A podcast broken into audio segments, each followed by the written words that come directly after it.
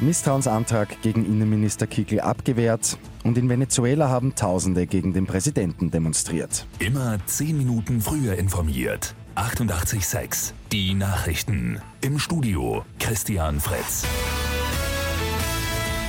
FPÖ-Innenminister Herbert Kickl hat gestern auch den sechsten Misstrauensantrag gegen ihn überstanden. Eine Koalitionsmehrheit hat den Antrag abgeschmettert.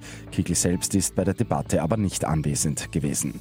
Keine Mehrheit hat es am Abend auch für einen Antrag der SPÖ gegeben, wonach freiwillige Helfer bei Bedarf fünf Urlaubstage zusätzlich bekommen, finanziert von der öffentlichen Hand. In Venezuela haben am Abend wieder tausende Menschen gegen den umstrittenen Staatschef Nicolás Maduro demonstriert. Die USA haben sich ja schon hinter den selbsternannten Interimspräsidenten Guaido gestellt. Auch etwa Deutschland, Spanien und Frankreich drohen Guaido anzuerkennen, wenn Maduro keine Neuwahlen bis zum Wochenende durchführen lässt. Der gestrige Doppeljackpot bei Lotto 6 aus 45 ist geknackt. Zwei Gewinner dürfen sich über je 1,3 Millionen Euro freuen. Das sind die sechs richtigen gewesen. 19, 20, 21, 28, 30, 45, Zusatzzahl 16. Die Angaben sind wie immer ohne Gewähr.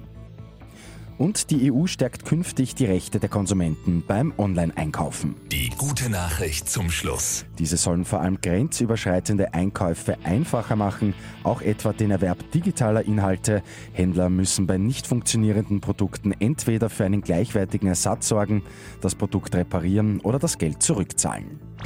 Mit 886 immer 10 Minuten früher informiert. Weitere Infos jetzt auf Radio 886 AT.